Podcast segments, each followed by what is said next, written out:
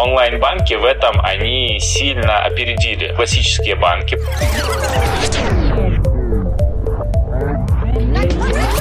В некоторых банках прописано прям в договоре банковского обслуживания, что они могут взять с вас до 20% с остатка по расчетному счету, если вдруг обнаружат нарушение по 115 ФЗ. Поверьте, ребята, да, до какого-то момента вы, может, э, будете платить ноль, а потом там вы узнаете, что у вас платежка стоит 100 рублей одна, свыше там, например, определенного количества давай я тебе деньги на расчетный счет переведу, а ты мне там за разницей комиссии налички отдашь. Он говорит, ну хорошо, что, помогу другу. Вот давай поставим точку и расскажи, с какой же суммы все-таки нужно платить налоги. Третий сезон подкаста «Логово продавцов». Еще больше полезного контента, еще качественнее звук, еще больше интересных собеседников.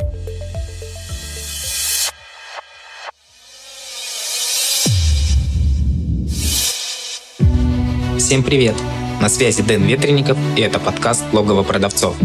Подкаст комьюнити продавцов маркетплейсов «Селлер Дэн», в котором мы вместе с экспертами, продавцами и представителями маркетплейсов обсуждаем всевозможные аспекты работы с маркетами, истории успеха и факапы. Поехали! Сегодня у меня в гостях Артем. Артем, привет! Привет, привет! А, Артем специалист в банковской сфере, и мы поговорим о тех вопросах, которые могут волновать э, продавцов маркетплейсов, опытных, начинающих. Но начнем с того, что, а, Артем, расскажи немного о себе, в чем твоя экспертиза, чем ты занимаешься. Да, ребят, я уже больше 10 лет работаю в банках, у меня высшее экономическое образование, я эксперт в сфере финансов, вот сейчас я в одном из банков для предпринимателей возглавляю направление маркетплейсы. Да, я его разработчик, идейный вдохновитель и лидер, поэтому я знаю все о том, как работают маркетплейсы именно внутри банка, а, с какими они подводными камнями могут столкнуться и почему там страдает их бизнес, почему он теряет. Вот это если коротко обо мне. Также я эксперт а, в финансовой грамотности, независимый финансовый советник, предприниматель, а в общем ваш коллега. Хорошо, Артем, предлагаю начать с самого начала и э, разобрать тему вообще выбора банка э, со стороны продавца маркетплейса. Вот э, человек э, зарегистрировал ИП либо ООО, э, хочет начать продажи на маркетплейсе, и как ему выбрать банк, на что обращать внимание при выборе банка? Глава 1. Выбор банка. А, я бы, наверное, начал ему выбирать банк еще до того, как он зарегистрировал ИПО. Почему? Я объясню. Это такой лайфхак для тех, кто хочет открыть бизнес, торговать на маркетплейсе. Многие банки сейчас, особенно это онлайн-банки, они помогают зарегистрировать ИП либо ООО абсолютно бесплатно. Это на начальном этапе предпринимателю точно поможет сэкономить, да, порезать какие-то расходы, которые, там, например, та же госпошлина 800 рублей, а, либо мне встречались случаи, когда человеку предлагали зарегистрировать ИП за 10 тысяч рублей, он соглашался, а потом мы с ним встречались, я говорю, ты чего? Ну вот любой банк, пожалуйста, иди подавай заявку, тебе это сделают абсолютно бесплатно. Сейчас банки адаптировались, они помогают и подобрать необходимые кведы, потому что они видят, какая деятельность у них работает внутри по своим клиентам. И выбрать систему налогообложения, подают все заявления в, налог, э, в налоговую да, на смену там, систем налогообложения, потому что не все предприниматели знают, что налоговая регистрирует изначально всех на системе налогообложения, но основной, то есть НДС. И потом уже подается заявление о смене. Банки об этом уже все знают, да, банки дорожат своей репутацией, поэтому я бы начал вообще изначально а, с выбора вот такого банка, да, который поможет вам в том числе зарегистрировать бизнес. Вот. А на что стоит сделать акцент? Наверное, чтобы банк подходил вам в качестве, ну, например, если вы крутой движовый человек, да, если вы любите делать все онлайн, вряд ли нужно выбирать какой-то там банк, а, у которого платежки идут исключительно только через а, живое посещение банка. Либо какие-то вопросы срочные можно решить только в отделении банка. Там, например, банки, которые карточки подписей до сих пор собирают да, для себя. И если вдруг что-то поменяется, вам придется ехать там в отделение банка. Например, в одном большом зеленом банке, а, не будем сейчас называть какой, а если вы открыли счет там в отделении в Москве, и у вас какой-то срочный вопрос, там что-то случилось, э, вы этот вопрос решите только в отделении в том в Москве, в котором открыли свой расчетный счет. Да, на это многие не обращают внимания, но онлайн-банки в этом они сильно опередили а, да, классические банки, поэтому для маркетплейсов сейчас 90% моего окружения, которое работает на маркетплейсах и которые торгуют там на маркетплейсах, выбирает онлайн-банки. А, там есть э, у нас очень там, красивый банк, э, пестрый, да, в различных таких штучках, а, вот, интересных пятнышках. Есть желтый банк такой очень интересный, да, который тоже можно выбрать. И онлайн-банки, они сейчас действительно являются лидерами на рынке в маркетплейсах, то есть 90% рынка обслуживается там. Поэтому, ребята, если вы занимаетесь онлайн-бизнесом, онлайн-торговлей, а, онлайн-банки для вас это, наверное, самый лучший вариант, и на это стоит обращать внимание. А, вот. Соответственно, для тех, кто торгует на маркетплейсах, еще э, очень такой важный вопрос, когда вы выбираете банк, обращайте внимание на то, что прописано в вашем договоре. То есть э, у нас уже такая привычка, российский менталитет, наверное, мы не читаем договор, а все равно его подписывать и так далее и тому подобное. Но э, первая задача, с которой сталкиваются ребята, когда выходят на маркетплейс, это заработать денег. О том, как эти деньги получать, они и не думают. Ну, их просто еще нет, и такой мысли в голове не возникает. А, задумайтесь о том, как вы будете получать деньги, которые вы заработали в банке. У нас есть такой пресловутый, сейчас немножко его затрону, 115 федеральный закон, да, по которому банки очень много проводят манипуляций. И э, в некоторых банках прописано прям в договоре банковского обслуживания, что они могут взять с вас до 20% с остатка по расчетному счету, если вдруг обнаружат нарушение по 115 ФЗ и захотят закрыть принудительно ваш расчетный счет. А как вы думаете, в какой момент это происходит? Естественно, момент максимального поступления денежных средств на ваш расчетный счет. Поэтому с такими случаями мы тоже сталкивались, с такими случаями я тоже работаю как эксперт в 115 ФЗ, и здесь нужно быть очень-очень осторожным. Вот. На это стоит сделать акцент а, вот, и уже делать свой выбор в пользу какого-то банка, который будет максимально безопасен для вас, максимально удобен, а, вот, с которым можно всегда связаться, быть на связи 24 на 7. Я все-таки рекомендую онлайн-банки, потому что они, а, как минимум дешевле а, в тарифах. Можно там говорить о том, что есть нулевые тарифы в банках, но это все а, ну, большая такая и очень красивая история. Приходите, вы будете обслуживаться за ноль, но ни один банк — это не благотворительная организация. И поверьте, ребята, да, до какого-то момента вы, может, э, будете платить ноль, а потом там вы узнаете, что у вас платежка стоит 100 рублей одна свыше, там, например, определенного количества, либо за превышение лимита на вывод денежных средств вы получите огромные комиссии. А когда у вас это вопрос бизнеса, когда нужно увеличивать оборотку товара, когда на маркетплейсе карточка может провиснуть из-за того, что слишком маленькие остатки, да, вы заплатите любую комиссию, а это все равно там расходы по бизнесу, и часто я встречаю тех, у кого они там я вроде на тарифе нулевом обслуживался в банке, а потом мне резко там пошли продажи, резко купили, и я вместо там 700 рублей, которые мог бы платить в месяц, заплатил там сразу 7-8 тысяч рублей, и, ну, а сэкономил там буквально месяц, да, вот, э, заплатив э, ноль на тарифе самым первым. Поэтому будьте аккуратны с выбором тарифа, не нацеливайтесь на нулевые тарифы. Вот. В любом случае, бизнес — это расходы, и думайте немножко на шаг вперед. Э, там, нулевые тарифы — это, наверное, для тех, кто квартиру сдает в аренду и понимает, что у него фиксировано там, 45 тысяч рублей в месяц. Пожалуйста. Вот. Для всех остальных э, уже, я думаю, нужно выбирать что-то более продвинутое. Хорошо, Артем. А, есть э, такая категория продавцов, которые покупают товары в Китае, используя серые схемы а, карго, да, то есть они покупают товары за наличку а, и потом завозят их в Россию и продают их на маркетплейсах. Соответственно, для того, чтобы закупить новую партию товара, им снова нужно вывести наличку и закупить, э, закупить товары. Вот какие, насколько банки по-разному относятся к таким выводам налички с расчетных счетов ну, ИП, наверное, мы в основном говорим. И э, есть ли различия между банками? Стоит ли выбирать банк, основываясь вот на этих различиях? Э, как не попасть э, на блокировку счета тем продавцам, которые э, завозят э, товары, используя серую схему карго?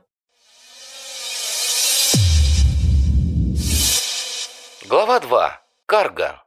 С одной стороны, да, есть, естественно, разница. С одной стороны, это а, офлайн банки вроде кажутся более надежными. Туда всегда можно прийти и с ними поработать, да, в этом направлении по каким-то блокировкам, если они возникают. Вот. Но на текущий момент, да, если мы говорим а, о банках, есть а, такие а, у нас определенные спецусловия для продавцов маркетплейсов. Объясню почему. Все-таки блокировкой счетов чаще всего занимается Центробанк. И у Центробанка есть определенные выпущенные рекомендации, регламенты как для предпринимателей, так и для банков, а, чтобы они могли им следовать и в рамках 115 ФЗ просто оставаться чистыми. Именно направление маркетплейса сейчас является приоритетным, и Центробанк к нему относится очень лояльно. На начало 2021 года было 17 типов различных операций, которые Центробанк э, считал подозрительными при работе с маркетплейсами. На конец 2021 года, начало 2022 таких типов операций осталось всего лишь 6. То есть практически в три раза количество операций сократилось.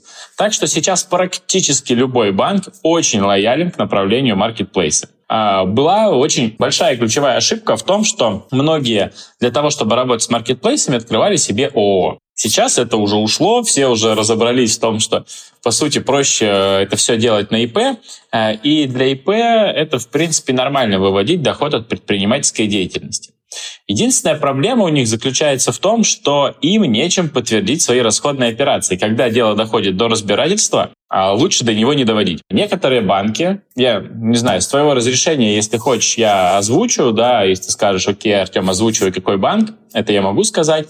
А, у них есть определенная помощь. А, то есть это комплайнс-ассистенты. Да, можешь. Вот это. Можешь озвучить, конечно. Вот, а, я, да, могу сказать, это банк точка, да, в котором есть э, сервис там риски по операциям, где там прям буквально в качестве спидометра изображено а, то есть, ну, типа снятие наличных, налоги, там, перевод контрагентам. И по каждому из, этого, из этого критерия, да, есть стрелочка такая, где у вас как спидометр доходит до критического уровня. И вы понимаете, какой тип операции а, лучше там приостановить, либо позвонить в банк, запросить консультацию онлайн а, этого ассистента compliance и понять, что же вы все-таки делаете не так, прежде чем вы получите блокировку по счетам. А, второй момент. У банка «Точка» есть очень хорошая а, схема эксперимента. Да? Если вы захотите, я думаю, можно будет об этом узнать, а написав Денису. Вот. Что это такое? То есть для крупных селлеров на маркетплейсах у бан... э, на маркетплейсе у банка есть схема взаимодействия, да, где клиенту присваивается персональный менеджер, который помогает и рассказывает, каким образом там э, лучше проводить операции как раз для таких клиентов, у которых есть серая схема. А я не буду сейчас раскрывать полностью историю да, работы и как это нужно делать, но такие банки существуют. Почему? Это не какая-то ну, коррупционная либо мошенническая история, банкам реально интересно работать с клиентами на маркетплейсах, банкам реально невыгодно выгонять клиентов, любому банку невыгодно выгонять клиента, потому что они платят деньги за привлечение, платят деньги менеджеру, платят деньги, а, соответственно, за открытие расчетного счета, за выпуск вашей там корпоративной карты, а, за страхование денег, которые вы загоняете на расчетный счет, а по у нас сейчас 1 миллион 400 тысяч рублей, как и у физлица, застраховано то есть в агентстве по страхованию вкладов. Поэтому, ну, реально банку невыгодно это делать. И все-таки онлайн-банки, я считаю, сейчас они более лояльны, а, у них а, более правильная экономическая модель, и они больше о ней задумываются, чем большие крупные банки. В больших крупных банках вы, ну, там, маленькая рыбка в большом море, вы плаваете, и даже если вас потеряют, это не страшно. А вот а, онлайн-банки, которые сейчас э, заняли большую очень долю на рынке, они правильно, грамотно умеют считать свою экономику. Вот именно поэтому они онлайн, потому что сократили очень огромное количество расходов на содержание офиса и так далее и тому подобное. Э, и они учат в том числе правильно вести бизнес своих клиентов. Поэтому э, на месте таких клиентов я бы обратился вот в банки, которые я сказал, да, я думаю, какая-то информация будет размещена, э, мы это все дадим, и, пожалуйста, welcome, пользуйтесь, такие сервисы на рынке есть. Артем, э, еще одна проблема, с которой сталкиваются предприниматели, реализующие продукцию через маркетплейсы, это то, что маркетплейсы периодически, особенно когда проходят большие распродажи, заставляют, принуждают продавцов э, делать большие скидки на товары. И э, зачастую выходит так, что предприниматели продают товары себе в минус, ниже, чем закупочная цена. Вот существуют здесь ли какие-либо риски со стороны банка, в котором обслуживается предприниматель, либо со стороны Центробанка? Риск того, что зададут вопрос, почему э, вы торгуете себе в минус, почему вы покупаете за 10 рублей, продаете за 8 рублей. Вот сталкивался ли ты с таким или не стоит этого опасаться? Глава 3. Работа в минус. Глобально критически этого опасаться не стоит, потому что таких распродаж в маркетплейсе не устраивает из месяца в месяц, и в какое-то время бизнес может работать в минус, но, собственно, главное — платить налоги не забывать, потому что когда ребята торгуют на маркетплейсах, чаще всего я сталкиваюсь, наверное, с теми, кто с хорошей маржой торгует на системе налогообложения ОСН доходы. 6%, у кого-то это 1% в зависимости от региона. И даже если ты сработал в минус, у тебя нет закрывающих документов, да, по сути, тебе нужно э, не забывать платить налог и держать налоговую нагрузку. К этому может а, просто прийти и докопаться налоговая. А вот. Поэтому, а, ребят, будьте внимательны и просто платите налоги. Если вы будете платить налоги, можно спать спокойно. Есть такая поговорка «заплатил налоги, спи спокойно». Вот. И очень сильно по этому поводу переживать точно не стоит. К вопросу о налогах. Как правильно выбрать систему налогообложения – продавцу маркетплейса. А что ты здесь можешь посоветовать? Глава 4. Налоги. А я здесь советую отталкиваться от маржинальности товара и от того, какие у него могут быть закрывающие документы. Очень многие думают, что выписанный чек ИПшникам на рынке от руки является документом, подлежащим к бухгалтерскому учету, который можно предоставить в налоговую. Ребята, это не так. По законодательству Российской Федерации чек, который будет подлежать к бухгалтерскому учету, это тот чек, на котором напечатан QR-код. Он должен быть распечатан да, в онлайн-кассе, передан оператору фискальных данных да, в накопитель да, и отправлен в налоговую. И поэтому QR-коды вы можете э, навести просто камеру, э, вот, сканировать его и перейти, собственно, на сайт налоговой, увидеть этот чек. Если такового нет, а, на чеках бывают разные QR-коды. Вы закупились там где-нибудь на садоводе, Красных Воротах, либо из Китая вам тут привез товар, неважно. А, соответственно, вы переходите, смотрите, а это ссылка там на не знаю что, какая-то реклама, оставьте чаевые или еще что-то. Вот. А, соответственно, нужно проверять вот этот момент. Если у вас таких документов нет, то лучше тогда выбирать систему налогообложения ОСН доход. Вот. Она чаще всего 6%, это стандартная, мы берем некоторые регионы, там, ну, исключения не берем, потому что там может быть ставка налогообложения снижена. И есть вторая история, да, это доходы минус расходы, 15%. Вы платите с разницы. Но опять же, все ваши расходные операции должны быть подтверждены. А вы можете, как предприниматель на такой системе налогообложения, оплачивать все свои расходы. И это рекомендует еще Роберт Киосаки, наверное, в своих книгах, да, переведите все свои расходы на бизнес, да, и тогда минусуете все. Бензин, покупку телевизора и так далее и тому подобное, аренду офиса, оплата склада, а, соответственно, и многое-многое другое. Но здесь лучше консультироваться с бухгалтером, потому что не все расходы можно зачесть. То есть есть такая статья, и грамотные бухгалтеры умеют да, учитывать представительские расходы, да, когда вы там пошли, покушали в ресторане, э, все это сделали, получили там грамотные чеки. В ресторане тоже не всегда дают правильные чеки. Я как бизнесмен, я все свои расходы учитываю, соответственно, они переведены на юридическое лицо. И я, когда там кушаю, например, там в ресторане, или я встречаюсь там с бизнес-партнером в шоколаднице, к примеру, где-то возле метро, потому что близко, вот, например, в этой кафешке конкретно приносит неверный чек. Он не подлежит бухгалтерскому учету. Нужно просить отдельно фискальный чек. Поэтому вы можете там накопить за месяц какие-то определенные расходы, притащить их к бухгалтеру, выбрать эту систему налогообложения. Бухгалтер вам скажет, извини, я не могу принять эти чеки. Поэтому именно на это нужно обращать внимание. То есть какие у вас будут расходы, куда это делать, как это делать, консультироваться с бухгалтером и консультироваться со специалистами. Здесь я прям рекомендую обратиться к профессионалу. Опять же, есть банки, которые с этим помогают. Онлайн-банки очень хорошо при регистрации бизнеса консультируют по системе налогообложения. Обращайтесь, если вы, у вас остались сомнения, обратитесь лучше к бухгалтеру. Заплатите 3-5 тысяч рублей за консультацию, это вам сэкономит десятки и сотни тысяч рублей в будущем. Завершая с темой налогов, э, до сих пор в чатах различных э, продавцов э, всплывают э, жесткие и горячие споры о том, с какой суммы платить налоги. С той, которая приходит на расчетный счет продавца от маркетплейсов или с общей суммы продаж. То есть я уже больше трех лет продаю на маркетплейсах, и периодически вот эти разговоры постоянно-постоянно всплывают в чатах. Вот давай поставим точку и расскажи, с какой же суммы все-таки нужно платить налоги. Давай, есть однозначный ответ. Да, ребят, простите, если я кого-то разочарую, но сумму налога нужно платить с суммы продаж. То есть та сумма, которая у вас в выписке на, на маркетплейсе. Да, то есть вы продали на миллион рублей, вам на счет упало там 800 тысяч, да, потому что 20% это комиссия, издержки и так далее.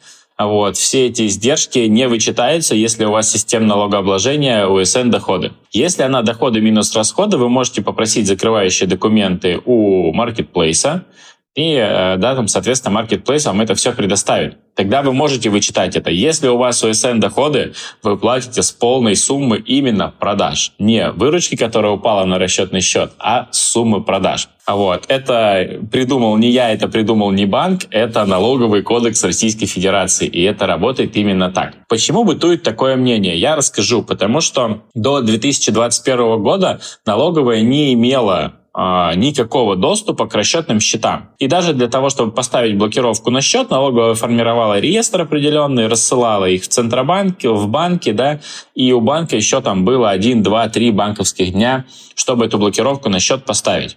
На текущий момент практически со всеми банками у налоговой выстроена прямая интеграция, и налоговая имеет право запрашивать документы, получать выписки без решения суда, либо там Росфинмониторинга и прочих-прочих инстанций. Поэтому стало теперь отслеживать легче. И что это ведет за собой? Вот. Ну, во-первых, вы с этих лишних 20% заплатите всего лишь 6, да, то есть это не такая большая сумма в общем выражении, да, это первый момент.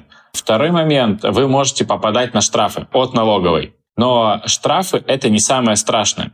Самое страшное — это блокировка по счету. То есть, когда ваш расчетный счет заблокирован, вы не можете получить выплаты, заблокирован налоговый, он может быть заблокирован как на часть ваших денежных средств, так и если эта сумма, она превысила определенную да, порог, то вы можете получить полную блокировку расчетного счета. Это значит, что вы не сможете оттуда забрать деньги, пока не оплатите все налоги.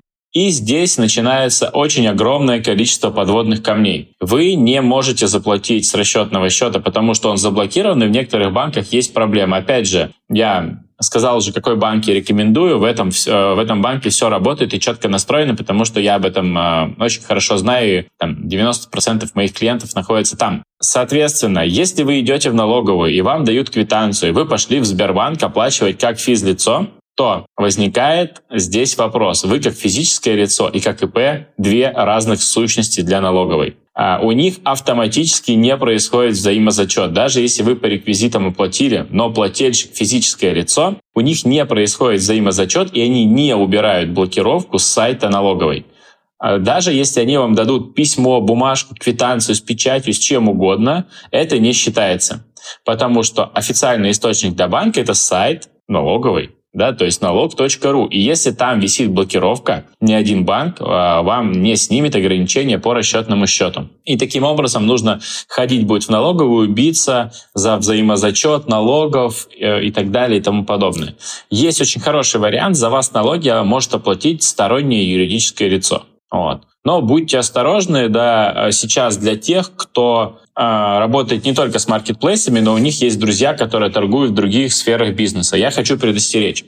Вот, когда вам говорят, что а, давай я тебе переведу деньги на расчетный счет, а ты за меня там наплатишь какие-то налоги или еще что-то, проверяйте всегда контрагентов, а, потому что у меня был случай, когда человек, вот немножко отвлеченная тема, но все равно, мне кажется, важно проговорить, у него пришел друг и сказал, слушай, у меня там какие-то проблемы с банками, а вот, давай я тебе деньги на расчетный счет переведу, а ты мне там за разницей комиссии наличкой отдашь. Он говорит, ну хорошо, что помогу другу. Вот, а у друга блокировка была по 115 ФЗ, и, соответственно, второй его товарищ точно так же получил блокировки и теперь попал в черные списки Центробанка. И это потом очень сложная история. Но они уже позже. Хорошо, Артем, а теперь вопрос э, от нашего подписчика. Человек, продавец, взял деньги э, в банке, взял кредит на развитие бизнеса, целевой кредит на закупку товаров, но не может э, внести платеж очередной по данному кредиту из-за того, что Marketplace э, задерживает выплаты, а точнее даже не задерживает, а случилась такая история, что перепутали цифры в расчетном счете, и деньги ему за продажу товаров не поступают. Ну, какая-то там э, непонятная история, он решает ее, но не может из-за этого внести очередной платеж по кредиту. А, вот что делать в таком случае? Может ли банк пойти навстречу данному клиенту, продавцу Marketplace, или здесь здесь ничего не поделать, и пойдут просрочки и все, что с этим связано. Глава 5. Кредиты.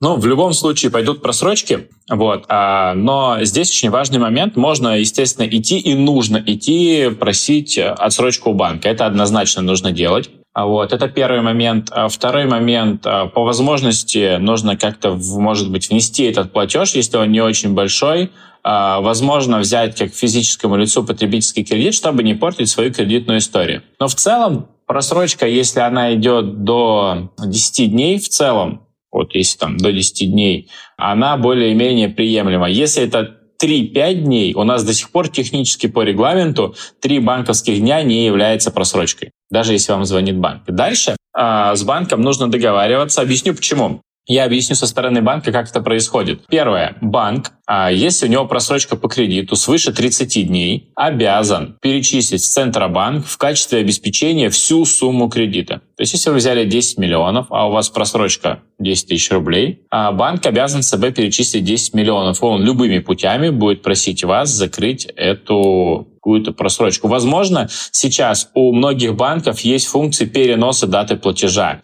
Есть за доплату а, функция пропустить месяц. Поэтому сходите в свой банк, а, узнайте, а, какие функции вам доступны, вот, и договаривайтесь. Чаще всего с банком можно договориться. Не всегда можно договориться с менеджером банка, который э, находится там непосредственно в офисе, потому что его основная работа не работать с просрочкой, а выдавать новые кредиты. Обращайте на это внимание. И не каждый об этом думает. Звоните в колл-центр банка, звоните в онлайн-офис банка. Именно поэтому я люблю онлайн-банки, потому что в них не надо ходить и не возникает путаницы. А вот. Позвонить туда и уточните варианты, прежде чем идти. У нас многие любят ходить, но я вас уверяю, походы в банк ни к чему, да, дополнительно никаких плюсов вам точно не дают, ни к чему положительному. Отдельно именно сам поход а, он не приведет. Поэтому вот такие варианты доступны. Сходите в свой банк и проконсультируйтесь. Артем, заключительный вопрос. Какой совет или какие советы ты можешь дать э, продавцам маркетплейсов э, по их взаимодействию с банками?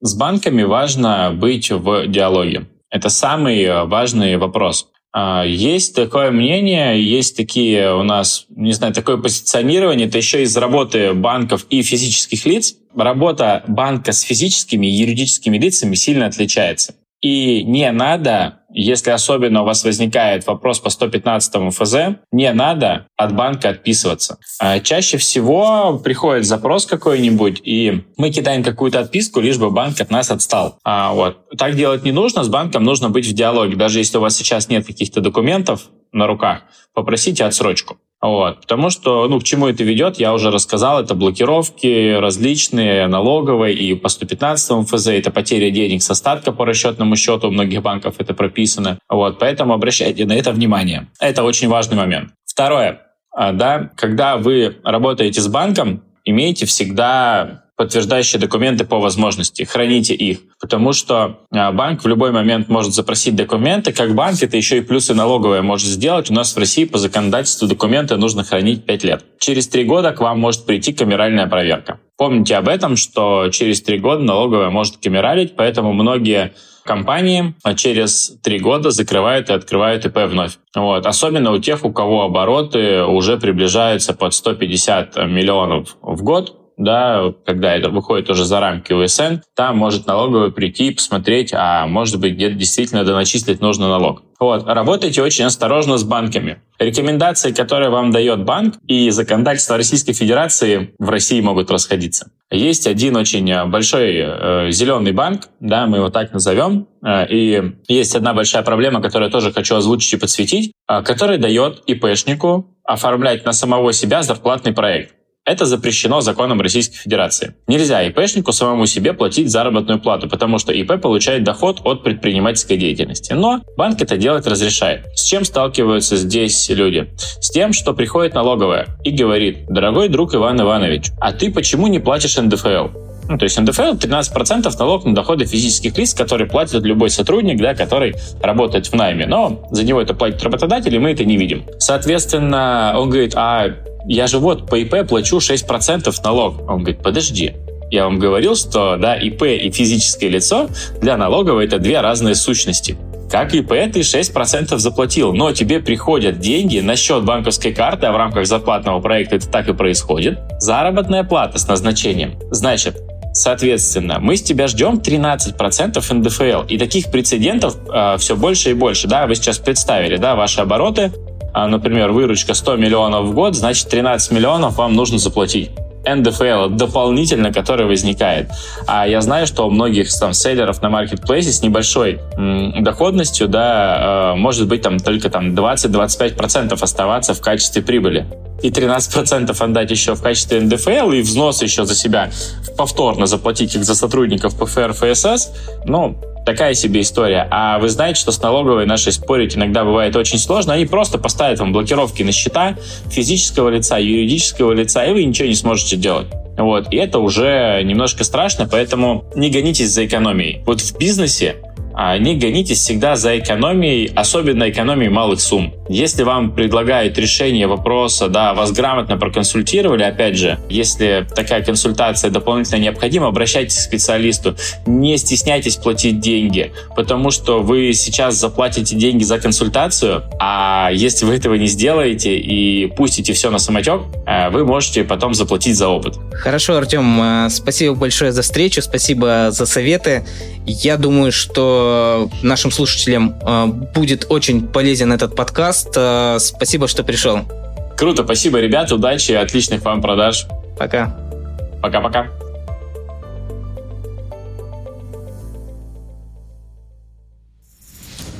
Чтобы не пропустить следующий выпуск, подписывайся на подкаст, ставь лайк и заходи на сайт логово продавцов sellerden.ru sellerden.ru